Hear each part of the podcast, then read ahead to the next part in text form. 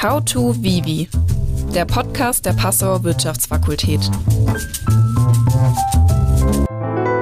Hallo, lieber Jin. Hast du jetzt 25 Minuten Zeit für ein fokussiertes Gespräch über fokussiertes Arbeiten?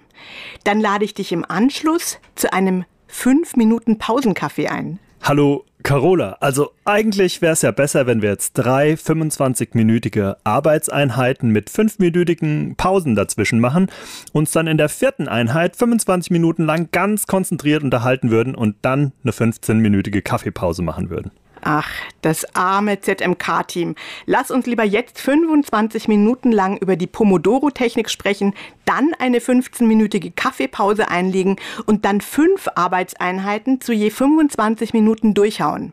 Dann sind wir wieder in der Reihe. Okay. Okay, dann beginne ich mit den Eckdaten für diese Folge. Also erstens, ganz wichtig, es ist die Weihnachtsfolge. Zweitens, auch ganz wichtig, es gibt ein Geschenk. Und drittens, auch ganz wichtig, es ist gar kein neues Geschenk, sondern Ralf Kellner und du, ihr habt es eigentlich schon am 9. Mai gemacht. Also was ich gern schon gelernt gehabt hätte, ist, ähm, wie effektiv äh, fokussiertes Arbeiten ohne Ablenkung durch andere oder vor allem auch durch mich selbst sein kann. Ähm, also wie in einer, in einer, wirklich fokussierten halben Stunde kannst du wirklich so viel erreichen und bist auch so viel zufriedener jetzt verglichen mit zwei Stunden, in denen du alle zehn Minuten irgendwie aufs Handy geguckt hast oder zum Kühlschrank gelaufen oder dich mit sonst irgendwas abgelenkt hast. Ähm, das macht einen auch in der freien Zeit, in der man dann das Leben genießen äh, könnte, viel entspannter. Also ähm, Pomodoro-Technik ist hier so das Stichwort, ähm, die hätte ich gern schon früher gekannt. Viertens, das Geschenk ist also eine Arbeitstechnik, die ProfessorInnen das Leben besser gemacht hätte, wenn sie sie schon zu Studienzeiten gehabt hätten. Die Pomodoro-Technik. Jen, du bist ja der Experte. Was ist denn die Pomodoro-Technik? Ja, also die Pomodoro-Technik ist eigentlich nur ein fancy Name für Arbeiten mit einer laufenden Eieruhr. Es geht darum, dass man 25 Minuten unterbrechungsfrei und konzentriert arbeitet und dann 5 Minuten Pause macht und das immer im Wechsel. Also es ist eine Produktivitätstechnik und das Ziel dabei ist, dass man Ablenkung vermeidet und dadurch produktiver ist.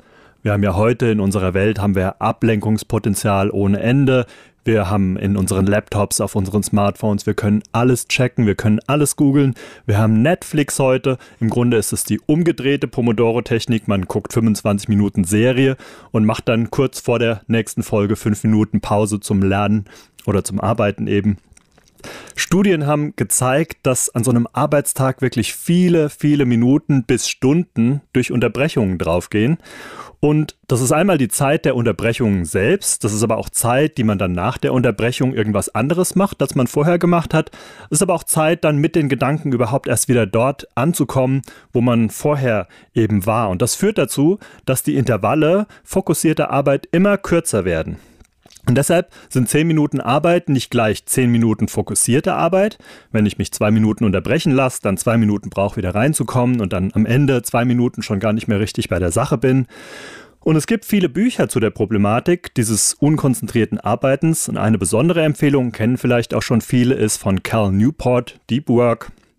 Und er argumentiert, dass wir auch neurologisch verlernen, fokussiert zu arbeiten, weil das Gehirn ganz anders aktiviert wird, wenn man fokussiert an einer Sache arbeitet. Und wenn diese Verbindungen im Gehirn nicht entstehen, fehlt uns dann auch die Fähigkeit, konzentriert zu arbeiten.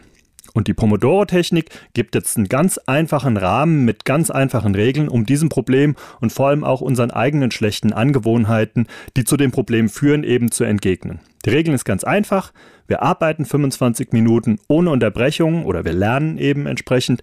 Dann entspannen wir uns 5, 5 Minuten. Und während die 25 Minuten Uhr läuft, ist es nicht erlaubt, sich mit irgendwas anderem zu beschäftigen, als mit der Aufgabe, die man vor sich hat. Und dafür gibt es spezielle Apps die genau diesen 25 und 5 Minuten Rhythmus gebaut sind. Aber es tut natürlich auch jede Eieruhr oder jeder andere Timer. Toll, danke. Ich kannte diese Technik bis zu deinem Gespräch mit Ralf Kellner nicht. Ich habe sie aber inzwischen kennengelernt, mir eine Pomodoro-App gekauft und wende sie auch an.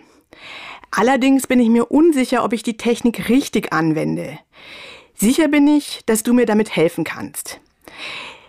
Und dann komme ich zu meiner ersten Frage. Ich habe nämlich erst nach einer Zeit verstanden, dass das Kernstück von Pomodoro die Planung der täglichen und wöchentlichen Aufgaben ist. Jetzt habe ich selber immer so eine Barriere, die Planungszeit in die Pomodoro-Zeit einzurechnen. Ich habe dann irgendwie das Gefühl, ich schörke. Meiner Meinung nach ist jedoch das Zeitfenster für die Planung, vor allem zu Beginn der Woche, aber auch zu Beginn des Tages, wesentlich für eine sinnvolle Anwendung der Pomodoro-Technik. Jetzt also nochmal ganz konkret, ist es erlaubt bzw. notwendig, die Pomodoro-Zeit für diese Planung zu nutzen? Und wenn ja, wie viel von dieser Pomodoro-Zeit? Ja, also ich bin ganz deiner Meinung. Meiner Erfahrung nach ist es wirklich ganz zentral für die Anwendung der Technik zu wissen, was in den 25, 25 Minuten dann auch wirklich zu tun ist, damit man da noch wirklich losarbeiten kann.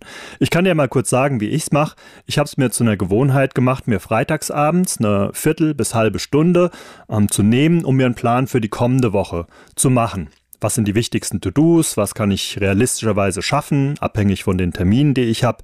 Und Ziel ist, dass ich möglichst konkret definierte Arbeitspakete habe, bei denen ich dann auch wirklich direkt losarbeiten kann. Und mir hilft das, weil ich dann am Montagmorgen nicht erst mich an den Schreibtisch setze und dann, weil mir nicht klar ist, was jetzt wichtig ist, gleich wieder aufstehe, um mir einen Kaffee zu holen. Ne? Da ist aber jeder verschieden. Ich kenne andere Empfehlungen, zum Beispiel sich morgens direkt nach dem Aufwachen im Bett zu überlegen, was man jetzt heute ganz konkret machen und schaffen möchte. Wichtig ist, glaube ich, dass man möglichst konkret definierte Arbeitspakete hat, sonst sitzt man dann da und die Uhr läuft und man weiß nicht so recht, wie man diesen Berg an relativ undefinierter Arbeit dann angehen soll. Zu deiner Frage, ob man für die Planungszeit die Pomodoro-Technik selbst anwendet, ist aus meiner Sicht letztendlich nicht ganz so wichtig. Wichtiger ist, dass man die Planung überhaupt macht. Und ich persönlich verwende die Technik nur für die ganz konkrete Arbeit, nicht für die Planung der Arbeit. Das liegt aber auch daran, dass ich eine ganze Zeit lang auch konkret getrackt habe, wie viele erfolgreiche Pomodoro-Einheiten ich jetzt für welches Projekt hatte, wie viele Einheiten ich insgesamt in der Woche, im Monat, im Jahr geschafft habe. Einerseits hatte ich damit mal eine Übersicht, wie viel Zeit ich tatsächlich produktiv gearbeitet hatte. Das weiß man ja sonst nicht so genau, ist relativ interessant. Andererseits hat mich das aber auch selbst angespornt, mich dann über die Zeit zu verbessern. Und damit meine ich jetzt nicht immer mehr und mehr zu arbeiten, sondern eben, eben einen größeren Teil meiner Arbeitszeit fokussiert zu sein. Und wie viel Zeit sollte man jetzt für die Planung verwenden? Ich würde sagen, so viel, bis man ausreichend spezifische To-Dos definiert hat, mit denen man dann ohne groß zu überlegen loslegen kann. Ja, vielen Dank, lieber Jin. Das ist für mich schon mal ein ganz wichtiger Tipp. Ich plane nämlich am Montag in der Früh, bevor ich anfange mit der Arbeit und plane dann nochmal das, was ich mir das ganze Wochenende überlegt habe. Das heißt aber auch, dass ich das ganze Wochenende darüber nachgedacht habe, was ich eigentlich in der nächsten Woche zu tun habe. Und so wie du das machst, dass man das am Freitagabend macht, am Wochenende sich entspannt und dann am Montag mit einem guten Plan startet, finde ich sofort einleuchtend viel besser und werde da umsteigen. Jetzt komme ich nochmal zu der Art, wie ich die Aufgaben plane. Logisch fände ich, wenn jede Aufgabe in einem Zeitfenster von 25 Minuten auch tatsächlich zu bearbeiten wäre. Allerdings dauern die Aufgaben in der Regel ja ganz unterschiedlich lang. Und jetzt meine Frage, dienen die 25 Minuten nur dazu, die Arbeitszeit zwischen Fokus und Entspannung aufzuteilen? Oder sollten eigentlich auch die jeweiligen Aufgaben in dieses 25-Minuten-Fenster passen? Ich würde für meinen Fall sagen, ersteres. Das hängt natürlich dann auch nochmal von den konkreten Aufgaben und Aufgabentypen ab, mit denen man so beschäftigt ist. Bei mir kommt es wirklich selten vor, dass ich Arbeit, die ich habe, sich genau in diese 25 Minuten Einheiten pressen lässt. Und als Folge unterbreche ich mich dann eben nach 25 Minuten, nach denen ich dann noch nicht fertig mit einer Aufgabe bin, aber ich glaube, die Idee dahinter ist schon, dass man nach einer gewissen Zeitspanne eben die Konzentration an der Sache verliert und dann eine Pause eben hilft, das Gehirn wieder ein bisschen frisch zu machen. Okay, damit kann ich auch viel anfangen. Dann, Jin, ganz konkret, wie planst du einen Pomodoro-Tag? Eigentlich plane ich so einen Pomodoro-Tag gar nicht speziell, bis auf das, was ich schon erwähnt hatte, dass ich mir eben freitagsabends meine Ziele und Aufgaben für die nächste Woche aufschreibe. Und idealerweise fange ich dann montags morgens direkt damit an und starte eben die Uhr. Ich sage jetzt idealerweise, weil das natürlich auch nicht immer so hinhaut. Die Technik klappt für mich persönlich am besten, wenn ich in so einem totalen Routinemodus irgendwie drin und angekommen bin. Aber in Routinen muss man ja auch erstmal reinkommen. Und wenn sich im Leben viele Dinge auf einmal verändern, zum Beispiel wenn man gerade mit dem Studium angefangen hat oder in eine neue Stadt gezogen ist oder wenn sich grundsätzlich Arbeitsabläufe ändern, dann hat man erstmal noch keine Routine und muss sie erstmal wieder entwickeln. Ich habe mich dann der Forschung relativ viel mit beschäftigt. Wichtig ist dafür, dass man eben Dinge immer mehr oder weniger auf dieselbe Art und Weise wiederholt, bis man dann nicht mehr drüber nachdenken muss und alles praktisch automatisch abläuft. Vielen Dank. Ich habe noch ein weiteres Thema mit Pomodoro. Und zwar ist es immer so, ich fange damit an und dann höre ich aber nach einer Zeit den Pausenton nicht mehr. Das heißt, ich arbeite dann einfach durch. Und das bedeutet aber, dass ich gar keine Pausen mache, weil ich, wenn ich mal das Gefühl habe, ich bin müde, warte ich auf diesen Pausenton, dann bin ich aber wo ganz anders. Und ich bin dann nach zwei Stunden Arbeit ziemlich erschöpft. Kennst du das und äh, wie gehst du damit um? Ja, das kenne ich sehr gut und ich hatte zum Beispiel auch schon oft den Fall, dass ich vergessen habe, die Eieruhr zu starten und dann fällt mir das nach einer Stunde auf. Ich finde das aber gar nicht so tragisch und mache dann einfach ab da regulär weiter. In meiner Erfahrung kommt es jetzt auch nicht ganz so drauf an, dass man die Technik jetzt an einem Tag perfekt anwendet, wenn es das überhaupt gibt, sowas.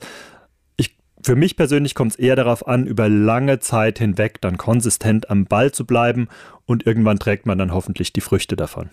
Dann komme ich zu einem weiteren Punkt. Und zwar, was ich überhaupt nicht kann, ist wissenschaftliches Arbeiten mit Pomodoro zu kombinieren.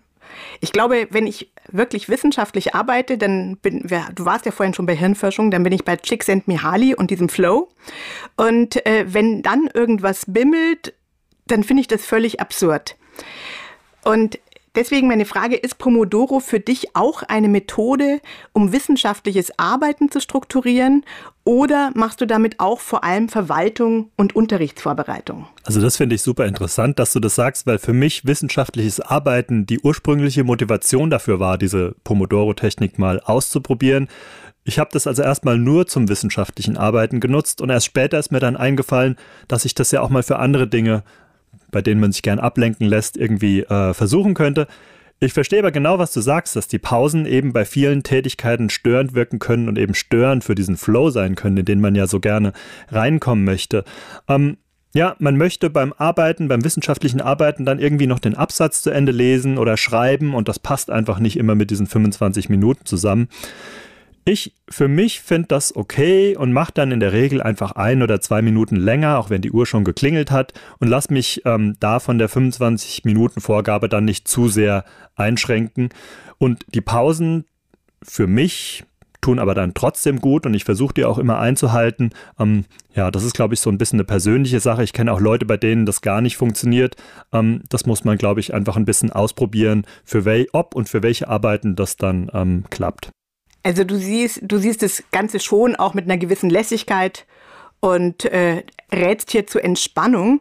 Was ist denn aus deiner Sicht sonst noch wichtig, wenn man sich so eine Arbeitstechnik äh, oder wenn man sich so eine Arbeitstechnik zunutze macht? Für mich ist die Technik auch ein Work-Life-Balance und auch ein Gesundheitsthema damit. Ähm, äh, damals in meiner Postdoc-Zeit war mein Gefühl immer, dass viele andere Postdocs einfach Tag und Nacht und auch am Wochenende durcharbeiten, um den nötigen Output zu produzieren, zumindest nach dem, was man so in Gesprächen mitbekommt. Und das hat für viele, glaube ich, auch super funktioniert, aber für mich hat das längerfristig gar nicht funktioniert und ich kann mir vorstellen, dass es auch anderen so geht. Und klar gibt es immer mal wieder Phasen, in denen mehr zu tun ist, aber über so einen längeren Zeitraum merke ich einfach, dass ich mich, dass ich auf mich und meine Gesundheit und meine sozialen Beziehungen achten muss. Und was ich ehrlich gesagt auch beobachtet habe, war, dass diejenigen, die eben mehr und länger gearbeitet haben, gar nicht unbedingt produktiver waren, jetzt rein am Output gemessen, zumindest nicht proportional, aber da spielen natürlich noch viele andere Faktoren mit rein. Für mich ist die Technik also auch ein Mittel, die Arbeitszeit, die ich pro Tag zu arbeiten bereit bin, möglichst gut auszunutzen. Und vielleicht ist es ja auch was, was für die Studierenden interessant sein kann. Studium ist ja noch so viel mehr als nur Lernen und es ist, glaube ich, auch ein echt gutes Gefühl, wenn man jetzt nicht zu spät am Tag zufrieden mit der eigenen Leistung den Stift fallen lassen kann und sich dann ohne Schuldgefühle anderen schönen Dingen zuwenden. Die machen dann gleich umso mehr Spaß. Und ich bin auch heute immer noch, immer wieder absolut erstaunt, wie viel Arbeit man wirklich in einer halben Stunde fokussierter Arbeit auch hinbekommt. Ja, da, auch das nochmal eine ganz, ganz gute Anregung, dass es nicht hier um Selbstoptimierung geht, sondern im Grunde um eine Frage der Work-Life-Balance und wie kann ich mein Leben über eine gute Arbeit, aber auch über eine gute Freizeitgestaltung genießen. Ich habe noch eine letzte Frage. Was machst du in den Pausen? Und ich verrate, dass ich ganz gerne Yoga-Asanas mache. Also ich, der herabschauende Hund in so einer Pause macht immer viel Freude. Was machst du? Ja, also das ist ganz unterschiedlich und Bewegung gehört definitiv auch dazu. Aufstehen, sich ein bisschen bewegen, irgendwie nicht diese äh, konstante Sitzposition, die man da hat, irgendwie die mal unterbrechen.